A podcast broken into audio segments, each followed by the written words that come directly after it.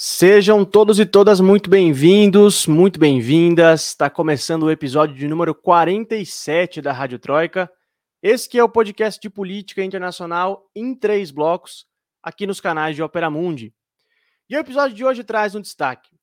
Ucrânia proíbe oposição e Rússia ataca. A gente está a gente está longe do fim da guerra. Opa, quase inverti aqui o título, hein, gente? Pelo amor de Deus, ordem direta sempre.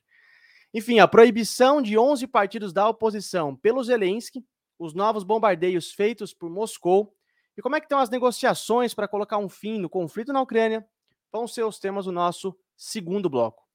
Nos destaques nossos correspondentes, a gente vai discutir a greve dos transportes na Espanha e uma indenização milionária que uma empresa britânica de balsas vai ter que pagar para os seus ex-funcionários. Claro, também teremos o nosso badalado FBA Mundo, festival de besteiras que assola o mundo, e nossas preciosas dicas culturais lá no final do episódio. Eu sou Lucas Stanislau, repórter de Ópera Mundi, claro, não tô sozinho aqui na brincadeira. Recebam com muito carinho a repórter mais bem-humorada, simpática e com a voz mais bonita que eu já conheci, diretamente de Madrid, na Espanha, Camila Alvarenga. E aí, Camila? Nossa, gente, muito obrigada. Boa noite.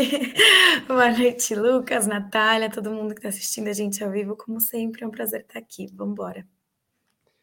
Muito que bem. Também com a nossa repórter, a repórter mais combativa que eu já conheci, nossa domadora de gaivotas, diretamente de Edimburgo, na Escócia, Natália Urban. E aí, Natália? Oi, boa noite, Lucas. Boa noite, Camila. Eu só tenho que dizer que gaivotas são indomáveis. É... se, o, se o povo vê Escócia e fala William Wallace, coração valente, o verdadeiro coração valente da Escócia são as gaivotas. Sempre Mora serão. as gaivotas. Muito que bem, muito que bem. Então, nesse espírito livre, eu digo atenção, atenção. O último episódio da primeira temporada da Rádio Troika tá no ar.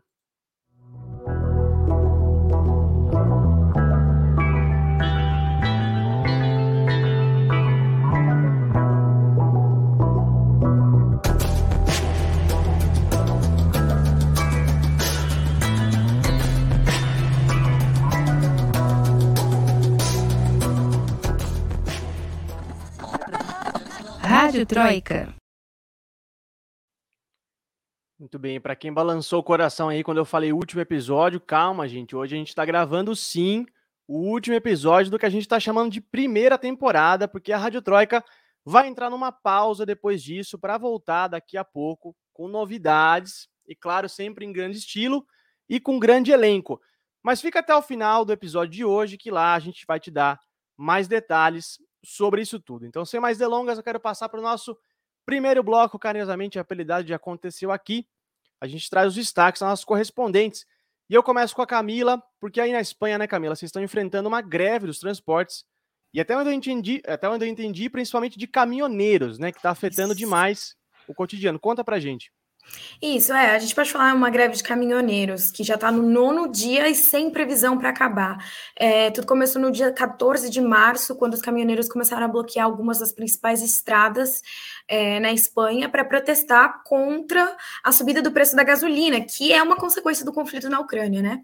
É, então, esse setor foi dividido para a greve, porque ela foi convocada pela Plataforma para Defesa do Setor de Transporte de Mercadorias por Estrada, é, que não é o, o, o, sindicato principal, digamos, dos caminhoneiros. Aliás, ela convocou a, a greve sem o respaldo do, dos sindicatos oficiais, como o Comitê Nacional do Transporte por Estrada, é, mas ainda assim levou boa, boa parte da categoria. É, para as ruas, né, para as estradas. E algumas das reivindicações dos, dos motoristas é que é, é para tentar mitigar os efeitos da subida do preço da gasolina e proteger mesmo o, o serviço que eles estão oferecendo, né? Por exemplo, eles estão exigindo que o pagamento para o serviço deles seja feito em até 30 dias, com aplicação de multa no caso de atrasos, é, e pediram para limitar a intermediação das contratações a uma só empresa, né? Porque estava tendo aquela coisa da terceirização da terceirização. E aí eles perdeu, perdiam muito dinheiro nessa. Eles também pediram um, um auxílio financeiro de 15 centavos por litro de gasolina, né? Para o governo arcar com, com a, a diferença do que tem aumentando, do que vem aumentando e também exigiram que o governo é, se apresse em repassar uma verba que tinha sido aprovada no ano passado de 400 milhões de euros é, para ajudar o, o, setor, né? Porque vale a gente ressaltar que já tinha acontecido uma greve dos transportes durante o Natal. Essa sim tinha sido convocada pelo Comitê Nacional é, do Transporte por Estrada, e eles já tinham chegado a um acordo com o governo. Então, é, né? A gente está vivendo tudo isso de novo, de maneira muito mais intensa. A gente já está correndo o risco de abastecimento, né? De desabastecimento, no caso, principalmente de produtos frescos vindos de, vindos de Andalucia. A Danone, por exemplo, falou que se essa situação não for resolvida em 24 horas, vai deixar de abastecer um monte de é, alimentos para diversas partes da Espanha, né? Não só pela questão do, dos alimentos, mas, por exemplo, falta envase, falta é, o, o o papel para fazer a embalagem do não sei o quê, então não tem como mandar. A Heineken também falou que vai rolar um desabastecimento, então é, a gente pode ver consequências disso no futuro muito, muito próximo. É, e daí a gente vê como é uma categoria importante a dos caminhoneiros, né? Agora, Camila, se eu entendi bem, tem dedo da extrema-direita aí no meio da história, o que, que eles estão fazendo? É, então, o governo está é, dizendo que a greve se trata de um boicote, justamente porque já tinha acontecido uma greve no ano passado, um monte de coisa já tinha sido acordada, e eles estão denunciando uma suposta participação da ultradireita. A gente não sabe disso realmente. Agora, é verdade que o Vox, que é o partido da extrema-direita, está tentando, no mínimo, se apropriar do movimento, né? Eles não hesitaram desde o começo a apoiar intensamente a greve por meio das redes sociais. É, então, desde o começo, é, incitando a galera a sair às ruas, é, criticando o acordo que tinha sido obtido no ano passado, falando que o Vox é, oferece todo o seu apoio aos grevistas, falando que tem que pressionar o governo do Pedro Sanches, porque é um absurdo os preços da gasolina, aí da luz, do gás, enfim, eles também estão tentando colocar um monte de outras questões no meio de tudo isso. É, então, assim eles estão usando eles estão usando essa greve para pressionar o governo do Sanches, para desgastar o governo do, do Sanches. É, negociações já aconteceram. O governo tinha oferecido para ajudar a arcar com o aumento do preço da gasolina, né, dando uma subvenção de 500 milhões de euros para o setor. É, e se eles tivessem autorização, eles estão esperando né, ter autorização da Comissão Europeia para limitar o, o preço da gasolina, né, colocar um teto. Mesmo assim, mais pessoas vêm se unindo à greve, ela não tem data, data para terminar, até porque a plataforma para defesa do setor de transporte de mercadorias por estrada, que é a organização que convocou, disse que só vai acabar com a greve se o governo receber os seus representantes e aceitar negociar com os seus representantes, porque esse acordo que foi anunciado esses dias e que tem a previsão para começar, acho que dia 26, entraria em vigor dia 26, tinha sido negociado com a CNTC, que é a Comissão Nacional Tal, que é o sindicato oficial e que não foi quem convocou a atual greve. Então, a organização que convocou está dizendo que não vai aceitar esse acordo e que quer que os seus representantes é, sejam ouvidos. Então, a gente não sabe até quando isso vai durar. Agora, greve de, de transporte, principalmente de caminhoneiro, é algo que sempre me deixa muito preocupado, porque, por um lado, é uma categoria de fato muito importante, que quase sempre é precarizada, é esquecida e sim sofre com condições muito ruins de trabalho. Por outro lado, a gente tem exemplos na história de lockouts, né, patronais principalmente, de transporte e tal, que evidenciam que, de fato, corre um risco aí de uma mobilização ser capitaneada, ser sequestrada ali pela direita, né? O, o mais uhum. importante de todos que eu me lembro agora foi a greve dos transportes no Chile, na época que o Allende era presidente, em 72, se eu não me engano, um ano antes do golpe, que acabou colocando o país ali de perna pro ar, né, na época. Então. Pois é. é... E é perigoso porque justamente a gente não sabe até onde isso vai durar, tanto que o governo está estudando já transportar alimento por trem para tentar driblar o, o desabastecimento que pode acontecer. Não, de fato, muito importante. A gente segue de olho nessa mobilização na Espanha é, eh, para ver onde isso vai dar. Agora, para falar também de trabalho, nosso primeiro bloco hoje está muito mundo do trabalho, né? Mas eu gosto de falar disso, não sei se vocês também gostam. É, Natália, parece que uma empresa britânica de balsas, né, Natália, vai ter que pagar uma indenização milionária para esses funcionários, um dos maiores valores da história desse setor, né? Conta para gente esse rolo. Então, Lucas, mais precisamente, eles vão pagar 36,5 milhões de libras para cerca de 800 funcionários que foram injustamente demitidos da PEO. E diferente das balsas que a gente conhece normalmente no Brasil, é, que, por exemplo, levam carros ou então é, é, em pequenas distâncias, aqui nós estamos falando de balsas que ligam o Reino Unido ao continente europeu. Então, elas não só, elas sim levam carros, mas elas são basicamente um cruzeiro que você tem carros lá dentro, entendeu? Você tem quartos, você tem toda uma estrutura lá dentro dessas balsas. Então, esses funcionários foram demitidos, acho que da maneira mais cruel que eu já vi na minha vida. É, a, a, o diretor da empresa gravou um vídeo que foi exibido é, é, num, num, salão comunal dentro das balsas, avisando, falou: olha, se você está assistindo esse vídeo, eu sinto muito lhe informar que a partir de hoje você não trabalha mais na empresa, você foi feito, é, é, seu cargo está redundante e você vai ter que sair né, da, do, do, navio, de, de, do bordo do navio. Agora nós estamos levando é, uma segurança para escoltá-los e é isso. Tchau e benção. Só que assim, Além de tudo isso, eles contrataram uma empresa privada de segurança, no qual disseram que os seguranças estavam usando né, aqueles passamontanhas e levando algemas caso alguém tentasse um motim. E os sindicatos, obviamente, foram para cima da empresa, teve uma mobilização geral de todos os países do Reino Unido em relação a isso, dizendo que as pessoas não deveriam sair, que quem pudesse que fosse né, para os portos onde a PO opera para protestar contra eles, e isso começou a crescer, crescer, crescer. Obviamente, os setores da oposição foram contrários nessas demissões e ficaram fazendo uma pressão em cima. Então, você teve o Partido Trabalhista, você teve o Partido Nacional da Escócia, é, você teve o Sinn Féin, além é, o, o Plaid Cymru, você teve os sindicatos, obviamente, e a sociedade civil que ficou muito horrorizada, porque, né, num momento tão difícil quanto esse, você do dia para a noite perder seu emprego é tenso.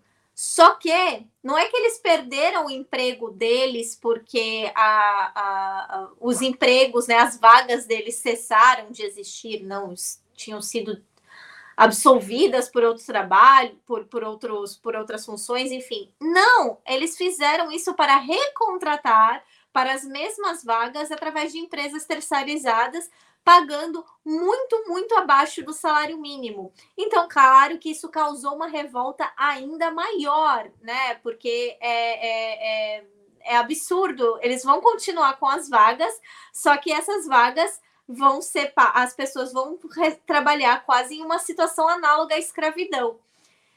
E o que, que o governo né, falou sobre isso? Eles disseram que vão fazer audiências públicas em relação à, à, à mudança né, de, de política da companhia, e além dessas audiências públicas, o gabinete das sombras do Partido Trabalhista, que é o partido de oposição, está falando que os diretores da empresa, que é, é, os gerentes, enfim, todo mundo que foi cúmplice desse ato contra a classe trabalhadora deve ser multado, não só a empresa, mas essas pessoas que foram cúmplices dessa decisão também. Porque esse dinheiro, Lucas, que está vindo para de compensação, ele não está vindo porque a empresa é boazinha e ficou com dó na consciência. É uma maneira de tentar fechar todo esse cerco que armaram em cima deles por conta dessa coisa horrível, mas também de tentar se de, de, de se prevenir de possíveis processos, porque segundo a Sky News a, a, apurou, o que, que eles fizeram? Se você recebeu esse dinheiro, se você aceitar receber a compensação, existe uma cláusula, né, de você não falar sobre a, a sua demissão, você não poder falar sobre o caso. Então, essas pessoas vão ser obrigadas a assinar essa cláusula. Então, assim, é, é, não é, ah, é a maior compensação, mas eles estão fazendo isso porque, apesar de ser a maior compensação, eles ainda vão estar tá lucrando em cima da dor do trabalhador. Pois é, Natália, agora é, pegando o gancho dessa cláusula aí, como é que os sindicatos e os trabalhadores, os ex-funcionários, reagiram a esse valor, a essa indenização? Tem alguma resposta deles? Eles vão continuar pedindo mais? Eles vão continuar mobilizados? Como é que tá?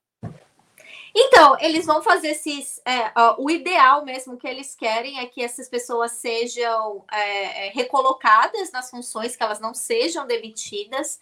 É, isso não é algo incomum aqui no Reino Unido, isso acontece em outras vezes.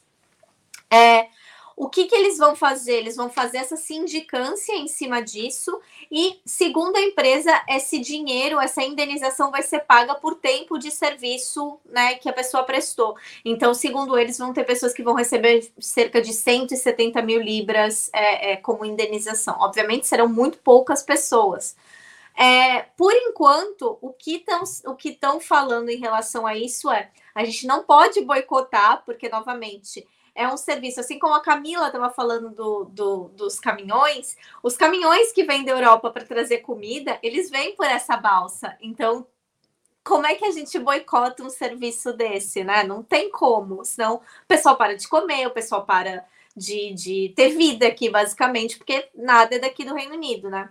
Então, assim, o pessoal está tentando fazer justamente essa pressão legal, essa pressão midiática e essa pressão política, né, em cima deles, para ver se eles reconsideram a decisão deles e recontratam essas pessoas. Mas mesmo assim é um caso muito assustador que é, eles acharam, segundo o diretor da empresa, eles demitiram essas 800 pessoas porque senão a empresa iria quebrar e que e, aí 3 mil pessoas perderiam o emprego e não somente 800. Então, assim, é, é importante que se tenha uma sindicância em relação a isso, porque lembra quando estava tudo fechado, etc., na pandemia, e o governo britânico começou a pagar uma parte dos salários para que as empresas justamente não quebrassem? A PO fez uso desse dinheiro. Então, quer dizer, o governo bancou para que esses trabalhadores ficassem lá, o governo pagou para que a empresa mantivesse esses trabalhadores. Agora que não vai ter mais o dinheiro, eles de repente não tem mais dinheiro, acabou tudo. Quando o governo, quando eles estavam recebendo do governo, tudo bem, agora não tem mais. Então, assim, tem que justamente passar por essas audiências públicas para ver o que, que, está acontecendo de fato nas contas da empresa, né? Porque você pegar dinheiro público e depois demitir o trabalhador que justamente te fez ganhar esse dinheiro público é meio complicado. E eu sempre acho muito curioso quando a gente trata da, da famosa disputa capital-trabalho, a gente sempre fica coitadinho do capital, né? Porque sempre a vítima é a empresa. Pô, a gente vai quebrar, gente, mas são, não são 800 pessoas, são 800 famílias, né, gente? Tem que pensar sempre isso, que é, é muita gente que depende de um emprego, envolve muita gente, não é só só não são só números numa planilha, né? Ou gasto para o empresário, por exemplo, como é um argumento que muita gente gosta de usar. É, não, e fora bem. ainda, no, é, novamente, é, passou em todas as mídias aqui do Reino Unido o vídeo da demissão que tiveram pessoas que fizeram. Não, Imagina, te é chamam no, no, no, sei lá, refeitório da empresa que você trabalha e tem um vídeo, tipo, do diretor da empresa falando: Oi, tudo bom? Vocês estão demitidos, pode ir embora. DAD, né? Então, Demissão à distância. Impressionante. Foi impressionante. humilhante. É, é, não. De fato, é chocante. A gente segue de olho. Eu gostei desse nosso primeiro bloco Mundo do Trabalho aqui. Fazia tempo que a gente não dava uma notícia assim. É, gostei. E a gente pede aqueles 30 segundinhos agora para a gente virar a chave, sair desse mundo do trabalho, porque a gente já volta para discutir nosso tema principal de hoje. Mais uma vez, a guerra na Ucrânia. Não sai daí, a Rádio Troika já volta. Rádio Troika. Você já fez uma assinatura solidária de Opera Mundi? Com 70 centavos por dia, você ajuda a imprensa independente e combativa.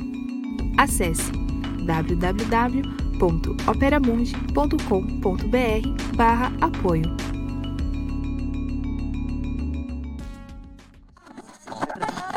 Rádio Troika.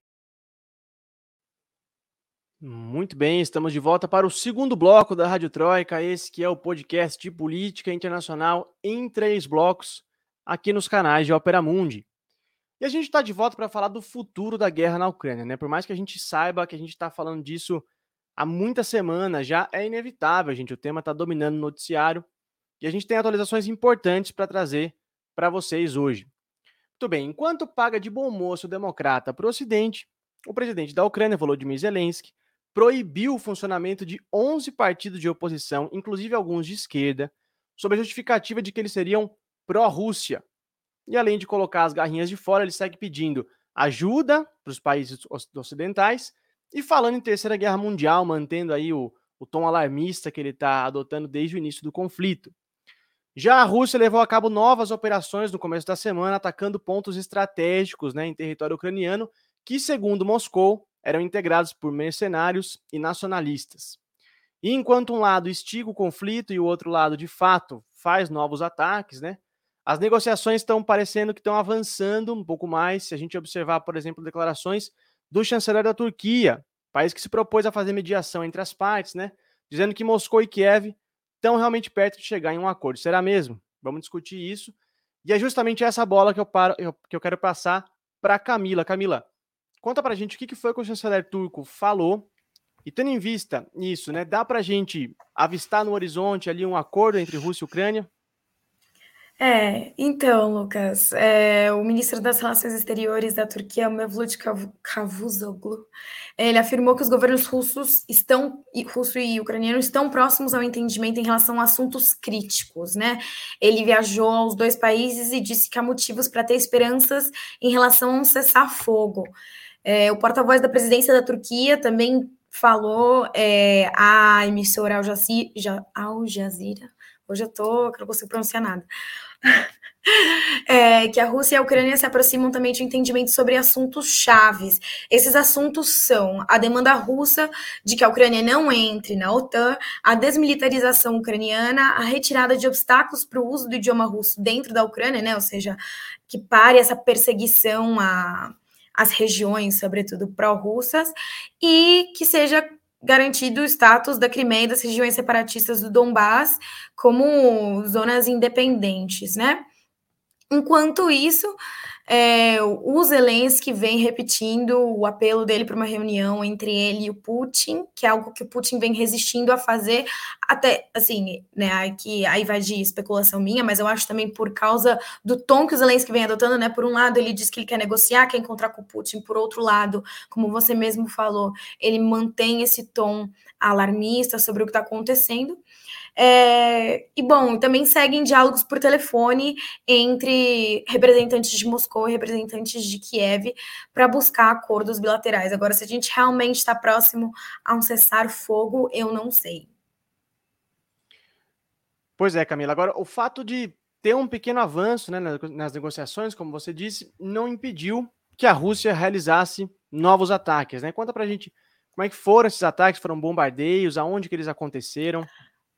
Pois é, é, o exército russo atacou o polígono militar Nova Lyubomirka, na província de Rovno, falando que se tratava de um centro de treinamento de mercenários estrangeiros e nacionalistas ucranianos. É, o porta-voz do exército russo falou que 44 objetivos militares foram bombardeados na madrugada do domingo para segunda, somando 80 vítimas. É, além disso, é, seguem as disputas em Mariupol, que é uma das cidades mais próximas ali da região do Donbass, da fronteira com a Rússia. É, até agora, a ONU, né, o Alto Comissariado de, da ONU para os Direitos Humanos registrou cerca de 925 civis mortos e 1.496 feridos, mas esse número provavelmente não reflete a totalidade, até porque eles estão enfrentando dificuldades em obter dados sobre algumas regiões como Mariupol, que, como eu disse, segue sendo disputada, né? É, ao todo, cerca de 10 milhões de pessoas já tiveram que abandonar suas casas na Ucrânia e a Acnur registrou 3,4 milhões de pessoas refugiadas em outros países, principalmente é, na, na Europa. E aí, assim, né, se a gente vê essas negocia negociações acontecendo e a Turquia tentando mediar esse conflito do lado ocidental, a União Europeia anunciou que estuda um no novo pacote de sanções contra a Rússia. Então, assim, não estão ajudando. E aí a Rússia também, por consequência, acabou proibindo, por exemplo, as redes sociais tipo Instagram e Facebook, enfim.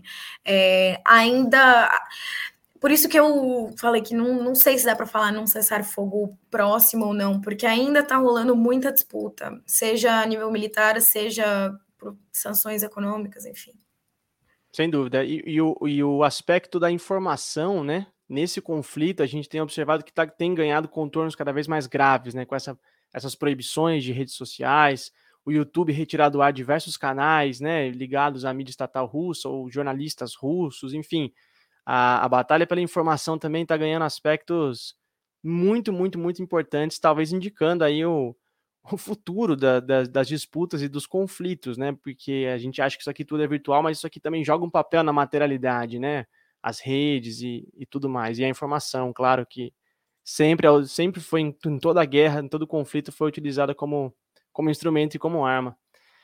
Agora, Natália, a Camila também já levantou a bola aí, né? A gente vinha falando da, dessa postura de bom moço do Zelensky, né, que ele está tentando passar para o Ocidente. É, mas o fato é que no último fim de semana ele colocou as garrinhas de fora e foi para cima da oposição do país, proibindo partidos políticos, né? Como é que é isso? Então, né, Lucas, é, ele proibiu descaradamente, dizendo é, é, 11 partidos de oposição, inclusive alguns deles de esquerda, dizendo que é, não era hora de divisões dentro da Ucrânia, né?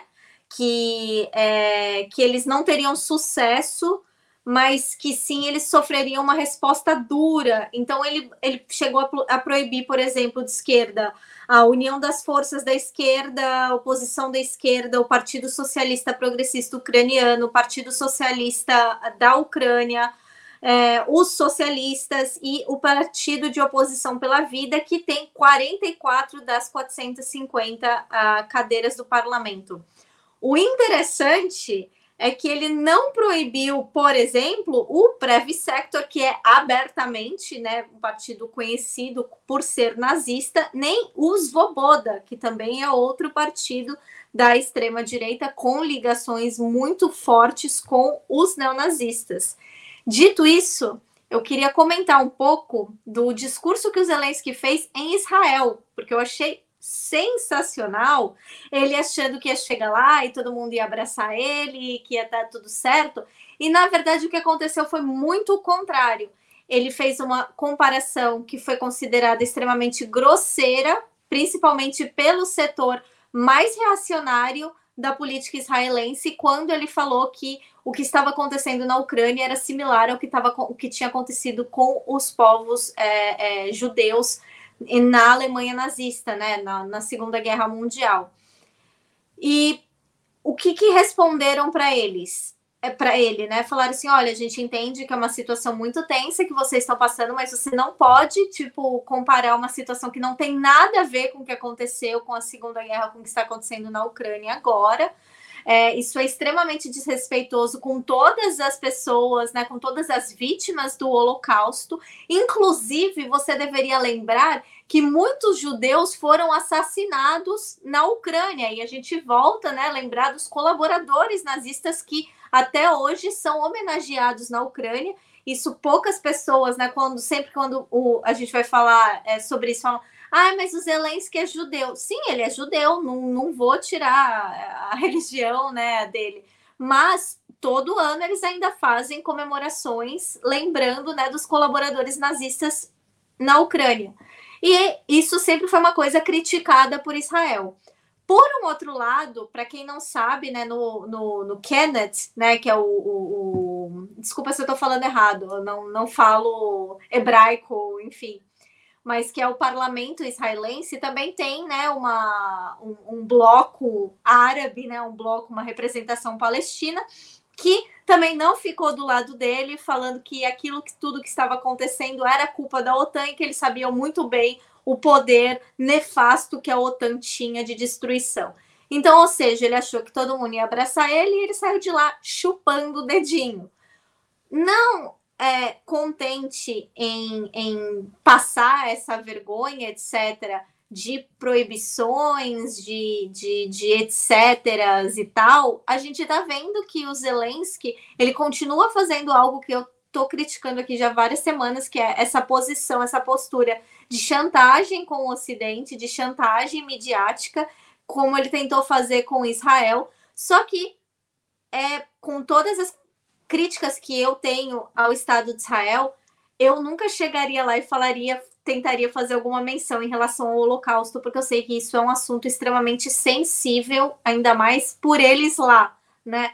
e ele achou que fazendo isso ele ia conseguir algum tipo de simpatia, porque ele tem feito isso no Ocidente, ele fica tentando buscar coisas que são relacionadas é, é, da história local ou de grandes acontecimentos mundiais para tentar comover as pessoas a mandarem dinheiro, armas, ajuda, enfim.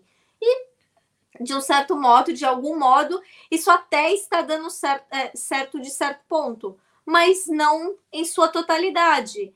Então a gente tem que lembrar que é uma crítica que muitas pessoas estão fazendo, que o mundo não é só Estados Unidos e Europa, que tem muita gente que não quer ficar do lado de ninguém nessa guerra, não quer que essa guerra esteja acontecendo e que sabe que isso está afetando muita gente. E essas, justamente esses partidos, muitos desses partidos, inclusive da esquerda, que criticavam o Zelensky já antes disso acontecer, que criticavam o establishment ucraniano e todos esses movimentos de ocidentalização da Ucrânia, é, eles estão sendo silenciados, não porque eles são a favor da Rússia, mas porque eles são contra justamente esses movimentos que Zelensky tem, fazer, que tem feito, que são extremamente perigosos e a gente está vendo o resultado, né? Sem dúvida. E, e eu confesso que eu fiquei meio meio surpreso a primeira vez que, que o Zelensky mencionou algo sobre a comunidade judaica. Se eu não me engano, foi ele pedindo para a comunidade judaica apoiem a Ucrânia, porque a gente está participando aqui de uma guerra justa contra os russos, algo assim.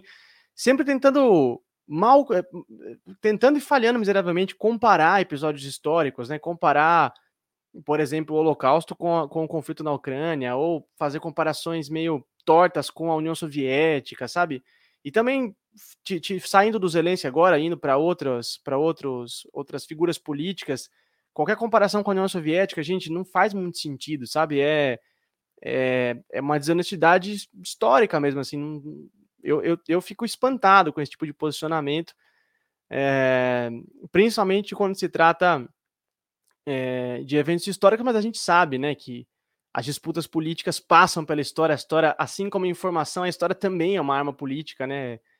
Para ser usada aí pelas, pelas forças, mas a gente fica. A gente não deixa de se espantar. Agora, eu acho curioso, né, Natália? Porque o Zelensky segue dizendo que, que nem a Camila adiantou, né? Tá pronto para sentar com o Putin, para conversar com o Putin, é, é, e se o presidente russo não quiser conversar com ele, vai ter a terceira guerra mundial. Mas o Zelensky quer conversar com o Putin agora para aceitar condições que estavam postas já antes do conflito. Então, é o que é ele ganhando tempo, é ele querendo incentivar de fato o conflito. Olha, ao meu ver, ele não é nem tentar incentivar de fato o conflito, é ele tentar ver o que ele consegue de benefício para ele e para os chegados dele antes de do inevitável acontecer. É, eu sei que é, é, muito tem sido falado, a gente não sabe com essa guerra de informações, especialmente eu que estou aqui na Europa, muita coisa não está chegando, né, nem para mim nem para Camila, porque muita coisa está sendo censurada.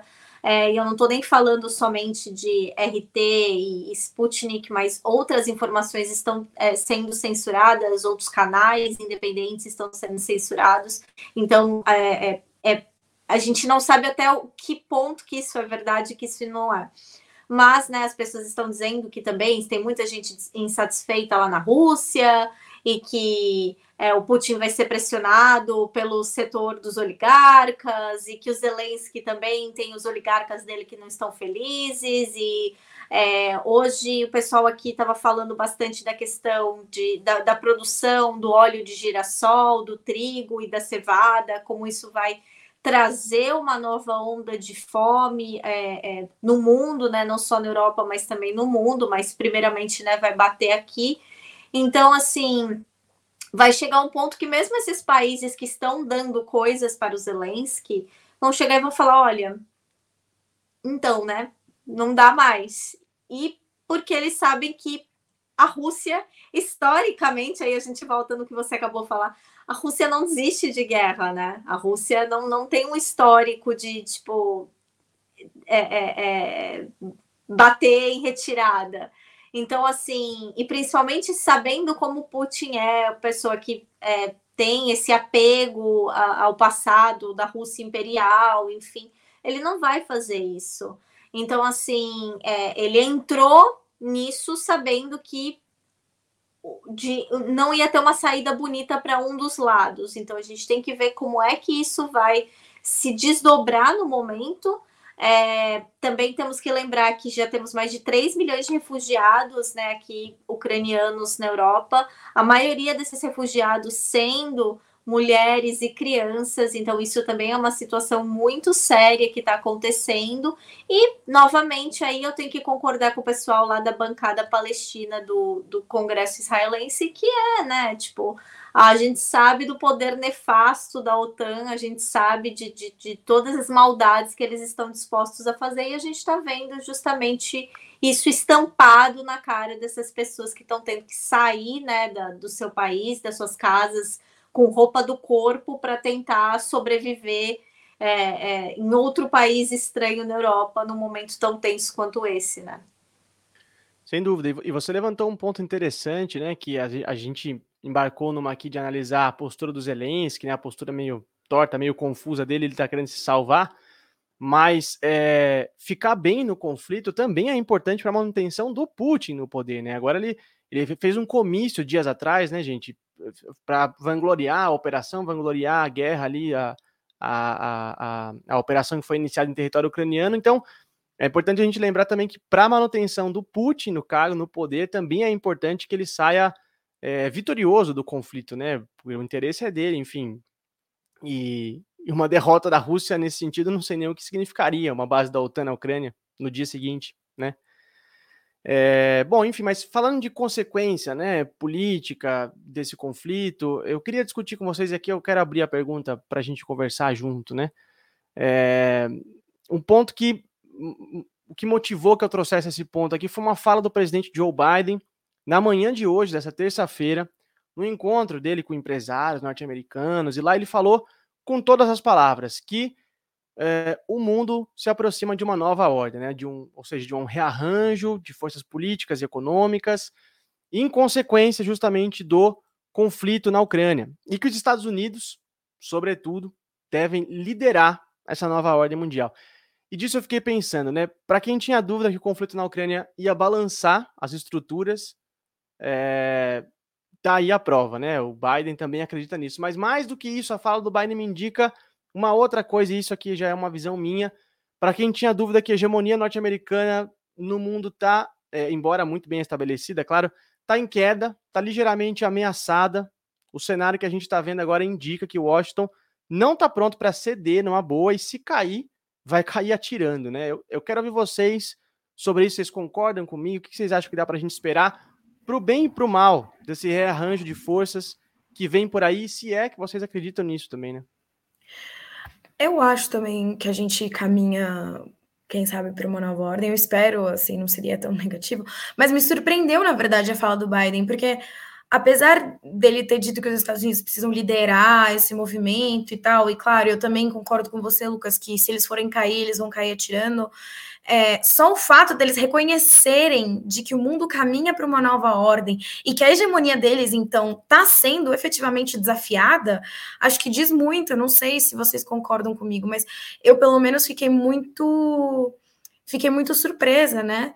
É, porque é isso, os Estados Unidos e, e, assim, esse conflito na Ucrânia também é a prova disso. Eles não vão aceitar a hegemonia deles ser desafiada, eles nunca aceitaram, né? Foram ou têm sido a força hegemônica no mundo desde a queda da União Soviética, então é, não sei agora que seria bom a gente ter um mundo, quem sabe, multipolar. Seria ótimo. Olha, é, eu vou fazer as palavras né, da presidenta Dilma, as minhas palavras. É, eu assisti um evento com ela fim de semana, que foi um evento organizado pelos Amigos da China Socialista, né, que é uma organização internacional. E a presidenta Dilma falou justamente dessa importância é, é de uma multipolaridade para a gente conseguir equilibrar principalmente a questão da desigualdade da América Latina, que essa desigualdade não vai desaparecer enquanto a gente continuar vivendo como quintal dos Estados Unidos. Então, por isso que a presidenta Dilma falou que ela terminou, né? Ela fez uma fala maravilhosa e ela terminou a fala dela falando: o lugar, a América, o lugar da América Latina soberana e independente é ao lado da China, querendo dizer como parceiro é, político, econômico, porque a gente, é, é, ela, né, na fala dela, ela explicou como nessa parceria com a China tem sido frutífera para a América Latina, principalmente porque nessa questão de multipolaridades, quando a gente está falando de BRICS, quando a gente está falando de China, de Rússia, Índia, Brasil, enfim, é, África do Sul, a gente está falando de países que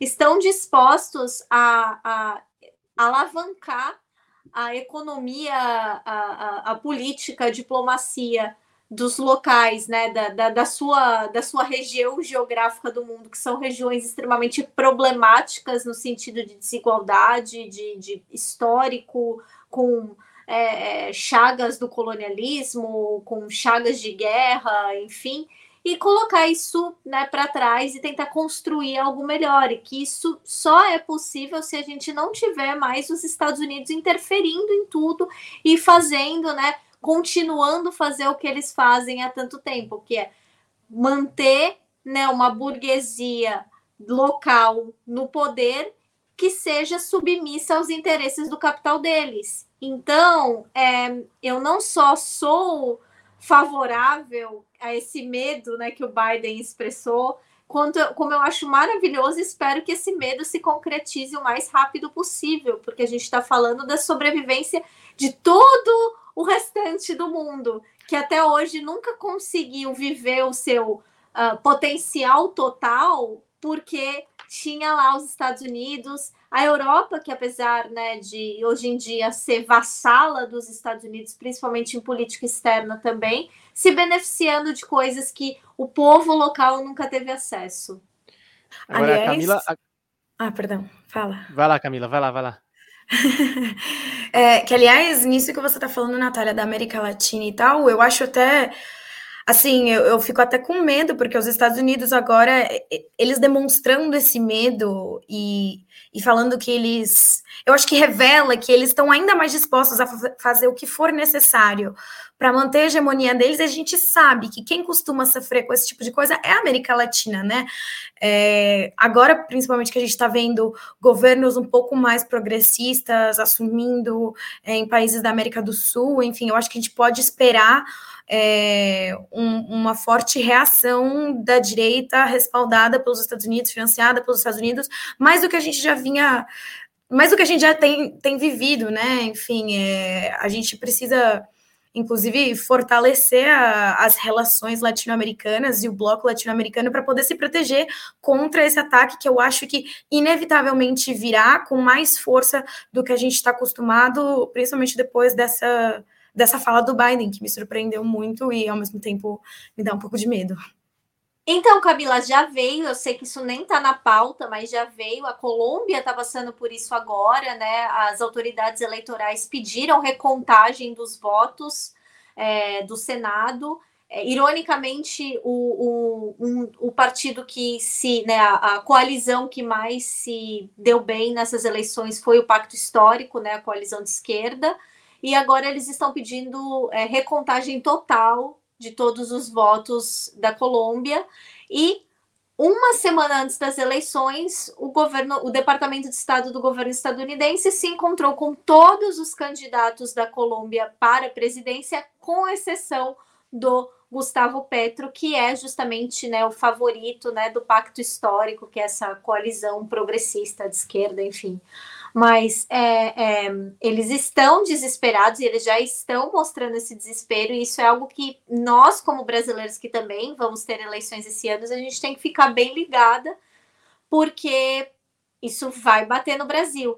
E quando eu vi esse discurso da Dilma no evento, eu já fiquei parada e falei, gente, os Estados Unidos não vai gostar do que a Dilma está falando aqui. Eu adorei, obviamente, mas os Estados Unidos certamente não adorou.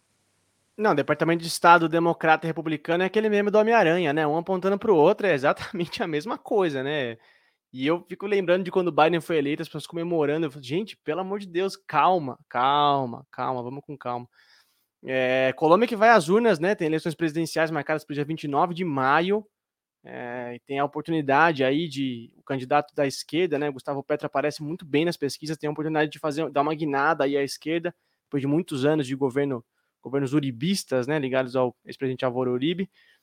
É, mas eu só queria fazer um último comentário. A Camila falou assim, pô, os Estados Unidos têm a hegemonia do mundo desde o final da União Soviética, 91, né? Nesse discurso do Biden, ele chega a citar assim, fala, olha, depois de 46, o liberalismo foi hegemônico no mundo. Eu acho que o Biden esqueceu que existia todo um mundo socialista, né, durante depois de 46, durante o século 20, né? Ele, não, o liberalismo foi hegemônico no mundo. Não, espera um pouquinho, né? Nem tanto, né, mestre? Nem tanto, né? Calma lá. É... Bom, gente, isso, aqui só só esse tema da multipolaridade, eu confesso para vocês que me me interessa muito, me desperta muita, muita vontade de debate, né? Porque eu acho que, de fato, é a palavra do momento e, e vai continuar sendo por, por alguns anos, porque, é, principalmente depois desse conflito na Ucrânia, eu acho que a gente vai ser obrigado a estudar e voltar a conversar muito mais sobre isso ainda, e daria para a gente fazer um podcast temático de 23 episódios só sobre isso. Mas eu quero virar nossa chavinha aqui, quero encerrar o nosso segundo bloco, tomar aquela aguinha, pedir para você segurar nas pontas aí, porque a gente já volta com o terceiro bloco da Rádio Troika, com o FBA Mundo, então não sai daí, daqui a pouco a gente volta. Rádio Troika. Inscreva-se no canal de Ópera Mundi no YouTube e ative as notificações para não perder nossos programas. Curta e siga nossas páginas no Facebook e no Twitter.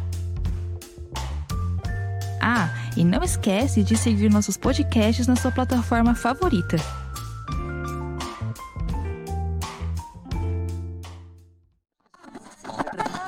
Rádio Troika. Muito bem, olha só, a gente está com uma audiência muito boa aqui hoje, então eu quero reforçar o pedido para vocês de, da, nos darem likes aí no YouTube, tá, galera? É, deixa o seu joia aí para quem está assistindo ao vivo aqui a gravação da Rádio Troika no YouTube. Se você está ouvindo a gente na sua plataforma de podcast favorita, segue a gente aí. A gente está em quase todas, no Spotify, no Deezer, Apple Podcasts, Google Podcasts, enfim, a gente está super antenado, super jovem, super moderno em todas as plataformas. Então segue aí a gente na sua plataforma favorita. E a gente está de volta, claro, para o FEBEA Mundo, Festival de Besteiras que assola o mundo esse nosso festival aqui que a gente traz o que de mais besterol aconteceu na semana. E se você não conhece ainda o quadro, a gente vai te explicar.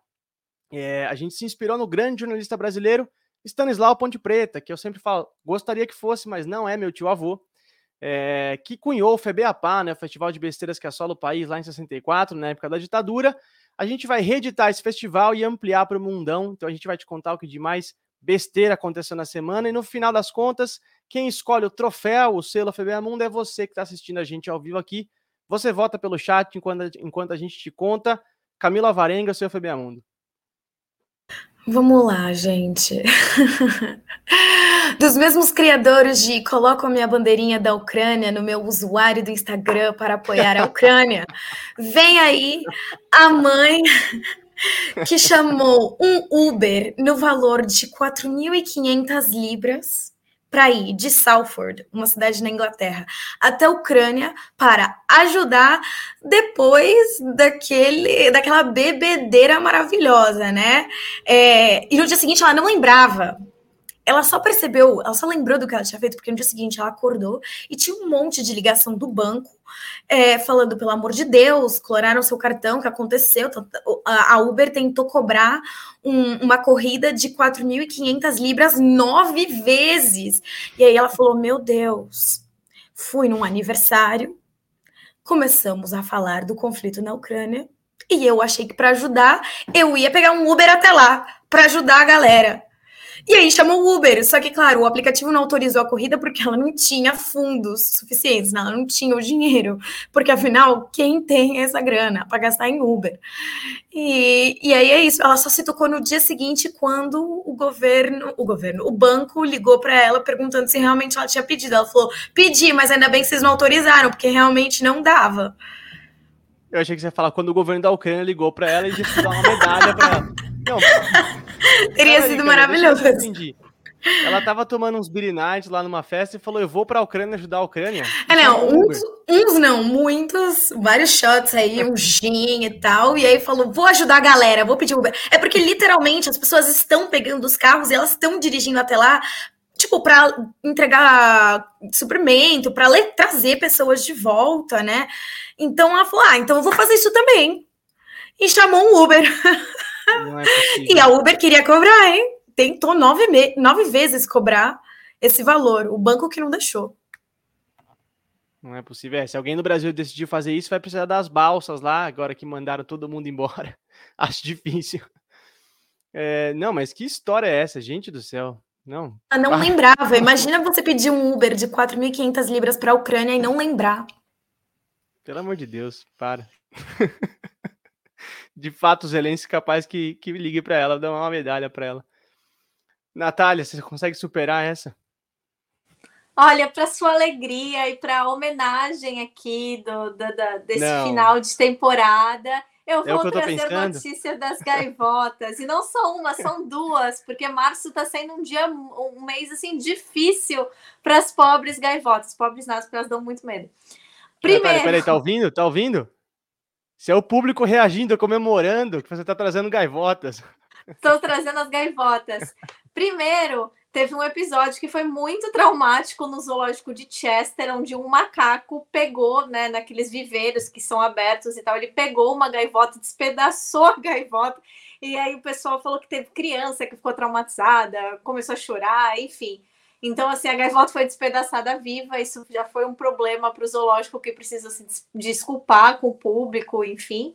E um episódio que é o principal mesmo, que é o FBA Mundo principal, que é a história de Paul Elcombe, um homem de Plymouth, na Inglaterra, que simplesmente pegou uma gaivota, atacou a gaivota em um outro homem e começou a espancar o homem com a gaivota. O outro homem ficou tão machucado, mas assim, machucado assim de verdade, que ele quebrou até a mandíbula dele, precisou de cirurgia, enfim.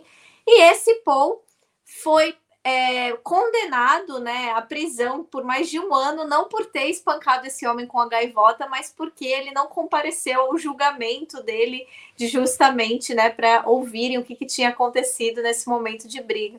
Mas gaivotas Ou seja, tão... espancar com a gaivota estava liberado. Exatamente, assim, tá, tá tudo certo. Assim, gaivotas são tão versáteis que elas servem até, tipo assim, de, de arma, né, no meio de uma briga. Então, assim, é, é, é uma coisa. É o que eu falo, só morando, só vindo para o Reino Unido para vocês entenderem a potência da gaivota britânica. E o, Mar o Marcos lançou aqui, ó, ele foi gaivotado, né? Cara, mas não, eu, eu, eu, eu tô impressionado, porque pela primeira vez, eu acho, numa notícia, a gaivota é vítima. Ela foi vítima. Ela, ela tava de boa. Duas vezes com vítima. ninguém. Que absurdo, gente. Pelo amor de Deus. A gente sabe que são, são bichos intratáveis, indomáveis, como disse a Natália, mas vamos com calma. Deixa, deixa as coitadas. Não precisa bater em ninguém. É, muito bem. Agora o meu FBA Mundo, né? Vocês se lembram de um cantor chamado Kid Rock, gente? Um cantor dos Estados Unidos, ficou muito famoso no começo dos anos 2000, enfim, quem assistia MTV acho que vai lembrar dele, né? Eu não lembrava muito bem, eu só lembrei, eu falei, ah, esse cara aí, eu vi a foto, falei, nossa, lembro. Enfim, o cara não é mais relevante hoje em dia no cenário musical, o cara é abertamente de direita, republicano, etc. E meu filho mundo é o seguinte, numa entrevista que ele deu para Fox News, na última segunda-feira, o Kid Rock falou que quando ele foi visitar o Trump na Casa Branca em 2017, quando o Trump era presidente, o Trump pediu conselhos para ele sobre o Estado Islâmico e sobre a Coreia do Norte. Sim, o Trump pediu conselhos para um cantor meio fracassado sobre política externa. Sobre o Estado Islâmico, ele disse que o Trump perguntou para ele o que, que, ele achava de um tweet que o Trump ia fazer ali na hora sobre o Estado Islâmico. E sobre a Coreia do Norte, o cantor falou que uma hora o Trump abriu um mapa e perguntou: o que, que você acha que a gente deve fazer com a Coreia do Norte, hein? E assim, não dá para saber se é verdade ou não, porque assim, a gente tem que confiar na palavra do Kid Rock. Mas é bizarro, porque vindo do Trump, não dá para saber muito, né? E, e, é isso, gente. É isso, um cantor meio fracassado dando conselhos de geopolítica para Eu acho, Eu acho que o pior é a gente achar isso totalmente plausível, porque assim, plausível. se é real eu não sei, porém, me parece algo que super aconteceria. Não, e o Kid Rock voltou, né, as manchetes, porque obviamente ele também era da turma anti-vacina, né, e tal, uhum. e, e, é muito interessante, porque o Kid Rock, aqui, momento fofoca, né, ele namorou com a Pamela Anderson, é, inclusive... É, ele e o ex-marido da Pamela Anderson, o, o, o, baterista, né, Tommy Lee, saíram em várias, em, trocaram socos diversas vezes nesse tempo de namoro. E eu nunca Sim. entendi como é que esse namoro funcionou, porque a Pamela Anderson é uma pessoa totalmente assim, tipo, ela é meio esquerdona, né? Ela faz campanha pelo Julian Assange, ela é, é, ela votou né, na terceira via dos Estados Unidos, que tipo seria o Partido Verde, que seria tipo é muito mais progressista em muitas coisas do que os democratas, enfim. Então, tipo, eu, eu sempre achei muito estranho é, como é que esse relacionamento se sucedeu, porque ela é uma pessoa que muita gente não, não dá crédito, mas ela é uma pessoa extremamente politizada, né? Então eu nunca não, entendi como... como é que isso aconteceu. E como ela namorou o Tommy Lee, que é baterista da, do Motley Crue, que é uma das bandas mais machistas que existem na história do rock americano, né? Porque assim, quase todas são um pouco, mas Motley Crue, gente do céu, é tenso. Muito bem, a votação tá aberta, então, aí no chat, você que tá vendo a gente ao vivo aqui pelo YouTube, se quiser que a Camila vença, vota na Camila, vota na Natália ou vota em mim. E enquanto vocês votam, eu me despeço da Camila Varinha. Camila, muitíssimo obrigado pelo, por, esse, por mais esse episódio. Seus recados finais, sua dica cultural, por favor.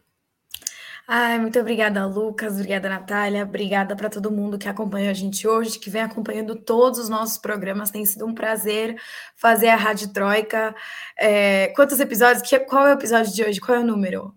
47, já? Camila. 47. 47. Dos 47, eu acho que eu participei de 45. Então, assim, só amor por esse projeto.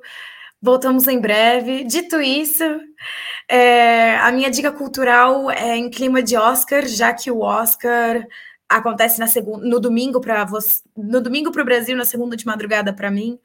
É, eu vim sugerir o filme Ataque dos Cães, The Power of the Dog, que está na Netflix dirigido pela Jane Campion, é um filme de 2021 muito bom. Eu tinha visto o trailer, assim, não dava muita coisa, parecia interessante, mas eu falei, putz, acho que vai ser um filme bem cansativo. Mentira, o filme é marav maravilhoso, com Benedict Cumberbatch, Kirsten Dunst, é muito, é muito intenso, na verdade, o final, putz, é um mega plot twist, assim, eu acho que tem potencial para levar toda, para levar tudo, né, ganhar o Oscar de melhor filme, mas também é verdade que de todos os indicados, tipo, eu só vi três, então eu ainda tenho que ver outros. Porém, esse eu recomendo muito, viu? Então, fica aí a minha dica de hoje. Não, o que foi esse final, né? Eu assisti recentemente também, eu fiquei pouco aberto, cara. Nossa, impressionante. Se segura no sofá, gente. É, é tenso. Você viu Licorice Pizza, Camila? Do Paul, Paul Thomas Anderson? Não vi, eu quero ver, mas assim, eu conheço tanta gente que viu, ficou tão decepcionado que aí eu dei uma brochada de ver. Ah, então eu, eu vou, eu vou ser do outro Eu tô time. esperando eu sair do cinema. Sério? Eu, eu, fui ao cinema, foi minha primeira, primeira ida ao cinema depois de muitos meses, assim, por causa da quarentena e tal. E eu uhum. amei um filme. Um filme despretensioso, leve, porém filmaço também, filmaço. Vale ah, muito então a pena. eu vou, vou ver. Tá bom, tá bom, tá bom, tá bom. Eu vou ter que ver, seja para bem ou para mal. Já tem tantas opiniões tão opostas de gente que eu odiou, ou amou, que eu vou ter que ver. É, mas o Paul Thomas Anderson é um pouco assim, né? Eu, eu sinto que ele é um pouco assim. Tem coisa dele que eu odeio, tem coisa dele que eu acho muito boa. Enfim, Natália Urban, muitíssimo obrigado por mais essa participação nesse 47 episódio da Rádio Troika. Seus informes finais e sua dica cultural, por favor. Eu também só tenho a agradecer, principalmente por ter conhecido você, a Camila, a Amanda, tanta gente super legal aqui. É, adoro o Opera Mundi, sou fã do Opera Mundi, sempre fui muito inspirada pelo trabalho, então estar tá aqui junto é uma honra para mim. É, pode ter certeza que é, é, a nossa segunda temporada vai ser mais explosiva ainda. Então, a minha dica cultural, já que agora vocês não vão ter a Rádio Troika, então vocês vão ter assim um tempo maior, né, até que a gente volte com a nossa segunda temporada, é a série Bolívar do Netflix, que tem cerca de 60 episódios, se eu não me engano, que conta justamente a saga de Simão Bolívar, o grande libertador das Américas, né? Então, vamos. É, é, é uma série assim, é uma coisa bem novelesca mesmo, mas é uma série super interessante para quem quiser entender um pouco como é que aconteceu esse processo de libertação e também ter uma base assim de quem foi Bolívar e por que, que ele foi, ele é até hoje tão admirado é, na Venezuela por tantas grandes lideranças da América Latina, principalmente, né, pelo grande e eterno comandante Chávez, que, né, sempre foi super inspirado pelo Bolívar. Então, assim, eu super recomendo, apesar de ser uma coisa bem novelesca, é uma série super informativa e, obviamente, se você assistir essa série, você vai deixar o Cabo da Ciolo triste, porque é uma série, né, que é, vai acabar pregando pelo, pela formação da nossa querida Ursal, né? Então, minha dica é Bolívar 2019 Netflix. Sensacional. Eu sempre, eu sempre cito aquele que ele mandou no debate, né? Sabe sim, porque ele pergunta para o Ciro, né? Você sabe, você sabe que é Ursal? Não, eu não sei o que é Ursal. Sabe sim, sabe sim. É muito bom, muito bom. Eu, eu, eu, confesso que eu não vi nenhum episódio ainda, Natália, mas eu já eu conheço a série, já ouvi falar. É, por, ela, por ela ser meio longa, eu não arrisquei, assim, mas qualquer dia eu vou, eu vou maratonar, porque, enfim, o tema me interessa muito. E o âncora também entendia cultural, por que não? E quando eu, eu, eu lembrei desse filme, vou, vou também trazer um filme, gente. Quando eu lembrei desse filme hoje, eu falei, cara, como eu não trouxe esse filme antes, né, qualquer outro episódio sobre a, a guerra na Ucrânia, que é o Doutor Fantástico, Doctor Strangelove, do Stanley Kubrick. Sim, um filmaço que trata de temas sérios, um filme de 64, então a história é basicamente isso: um general norte-americano fica malucão e dá a ordem para começar a guerra nuclear durante a Guerra Fria dos Estados Unidos contra a União Soviética. E o Peter Sellers está genial, ele está fazendo acho que três ou quatro personagens e você chora de rir, chora de rir com o Peter Sellers e com o roteiro. É, é um, um clássico do cinema e fala justamente dessa maluquice bélica dos Estados Unidos desde sempre, né? Desde é, principalmente durante a Guerra Fria. É um filmaço, atuações primorosas. É, super recomendo o Doutor Fantástico. É um filme que tem tons políticos, mas para você se divertir também com todo esse, esse caldo de história e de política. Muito bem, e agora eu consulto nosso órgão eleitoral para saber quem ganhou o último FBA Mundo da primeira temporada da Rádio Troika. Pois é, eu tô achando aí, que a galera Camila? também quer pegar um Uber até a Ucrânia. Tenho que agradecer a Natália por esse, gente, porque eu tava desesperada no início do programa e tive um help, preciso confessar. Porém, muito obrigada. a gente te ajuda nos bastidores, mas olha só, Natália, não sei você, mas eu acho que assim como esse esse programa, essa temporada começou, deveria terminar. Camila, rainha do FBA Mundo, como sempre. É muito difícil vencer a Camila. Ai, gente. Lucas, eu só queria explicar aqui que eu não sou a favor de crueldade contra gaivotas, porque o pessoal falou, não, eu ia votar na Natália, mas ela foi. Ela, pela crueldade contra gaivotas, não. Gente, não sejam cruéis com as gaivotas, até porque gaivotas não. são vingativas, elas vão atrás de você e da sua família, hein? Tô, tô avisando, cuidado com as gaivotas. Não, mas não sejam cruéis com animais, ponto, por favor, viu, gente? Esse podcast apoia a Luísa Mel. A gente é super amigo da causa, a gente não quer crueldade. Não, a Luísa Mel a gente não apoia, mas a gente é contra a crueldade com os animais. Espera lá. a Luísa Mel também tá todas as ideias. né? É, espera lá. Luísa Mel vai aparecer aqui agora chorando, segurando um cachorro, daqui a pouco gritando com a gente. Será que vai Luísa ter troféu Mel, não odeie as gaivotas, eu não sou cruel Na próxima elas, temporada, tá? troféu Luísa Mel. Pelo amor de Deus, hein? Pelo amor de Deus. Seria um downgrade, quem sabe, né? De Stanislau Ponte Preta para Luísa Mel. Olha, gente, é... eu quero dizer para vocês o seguinte, é... depois de muita risada com o Mundo, como sempre, como eu disse no começo do episódio, é... a gente está finalizando hoje a primeira semana. A gente não completa exatamente um ano, vocês sabiam? A gente estreou no dia 30 de março de 2021. O primeiro episódio foi sobre a Bolívia, quando os Estados Unidos e a OEA estavam enchendo o saco do Luiz Arce por causa da prisão da Anis, etc.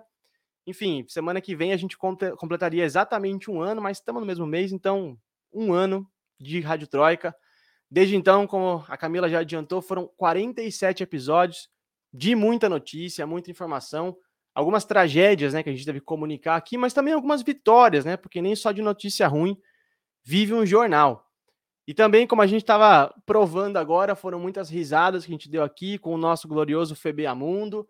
Algo que a gente espera que viralize, quem sabe, né? Uma hashtag Febeamundo por aí, a gente pode acompanhar, né? Quem sabe. Mas brincadeiras à parte, o Febeamundo é justamente isso, para a gente tentar deixar o podcast um pouco mais leve, divertido, para passar vergonha junto, dar risada junto, enfim, que é importante também. E eu quero dizer que também foram 47 episódios de muito aprendizado, né? Quando a gente começou a gravar esse podcast, era uma experiência muito nova, a gente não sabia se ia pegar o formato, os blocos, as ideias, né? E vocês aí da audiência engajaram de maneira brilhante, fizeram o programa parar de pé, então eu só tenho que agradecer a cada um de vocês que escutam e assistem a Rádio Troika aqui nos canais do Ópera. O programa é seu, é para vocês que a gente faz isso aqui toda terça-feira às 19 horas. E a gente faz isso também porque a gente acredita num jornalismo democrático, a gente sabe do lugar que a gente ocupa, da responsabilidade social que existe por trás desse microfone, que não esconde o lado, né, mas ao mesmo tempo nunca perde o rigor, a checagem dos fatos, a apuração, porque fazer bom jornalismo dá trabalho de fato, e por mais que acusem a gente de ser enviesado, de ser imparcial, a gente sabe o que a gente está fazendo, a gente não cede essas pressões ideológicas que querem transformar o jornalismo de direita em jornalismo oficial, e qualquer outro tipo de jornalismo em nada, me, me, tudo menos jornalismo, né? Então, é, quero agradecer muito ao Opera Mundi pelo espaço cedido aqui nos canais de podcast, aqui no YouTube, para a gente poder realizar essa empreitada da Rádio Troika. E quero dizer também que esse programa não seria nada se não fossem as brilhantes correspondentes aqui, por isso eu quero agradecer mais uma vez a Camila Varenga, que está desde o episódio zero aqui comigo, a Natália Urban, sempre maravilhosa, a Amanda Cotrim de Buenos Aires, a Michele de Mello, que também participou do primeiro episódio aqui, Marana Borges de Paris, a Janaína César, lá de Roma, o Vitor Farinelli, Rafael Targino, grande âncora em tempos de adversidade, né? Fernanda Forgerini, minha querida colega, companheira que apresenta o Roda Mundo e que cedeu gentilmente a sua voz para a gente gravar as vinhetas desse programa. Quero agradecer também a Dani Teles, minha companheira aqui, o amor da minha vida, que sempre discute as ideias malucas que eu tenho aqui em casa. É, meus pais também, que sempre estão aqui acompanhando. E alguns nomes que a gente sempre vê aqui na nossa audiência: a Lola, o Luiz, o Lucas Dorinho, o Vitor, enfim, todos os seguidores que sempre estão aqui com a gente. É para vocês que a gente faz isso, então muito obrigado de coração.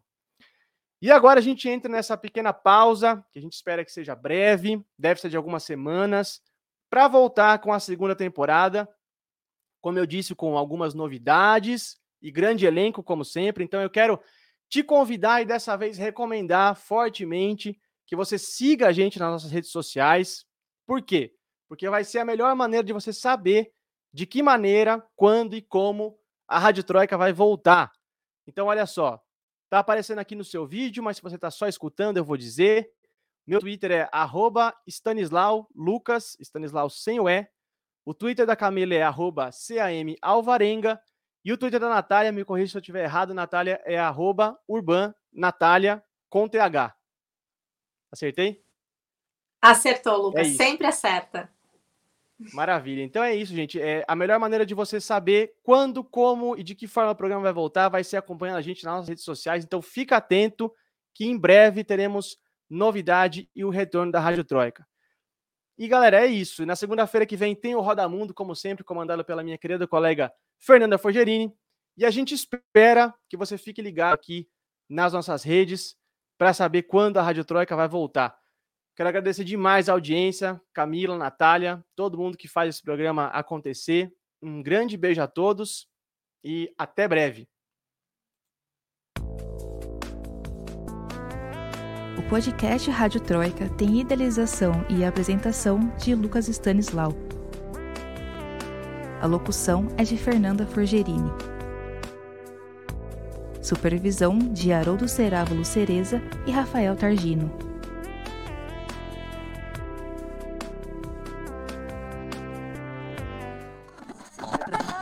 Rádio Troika.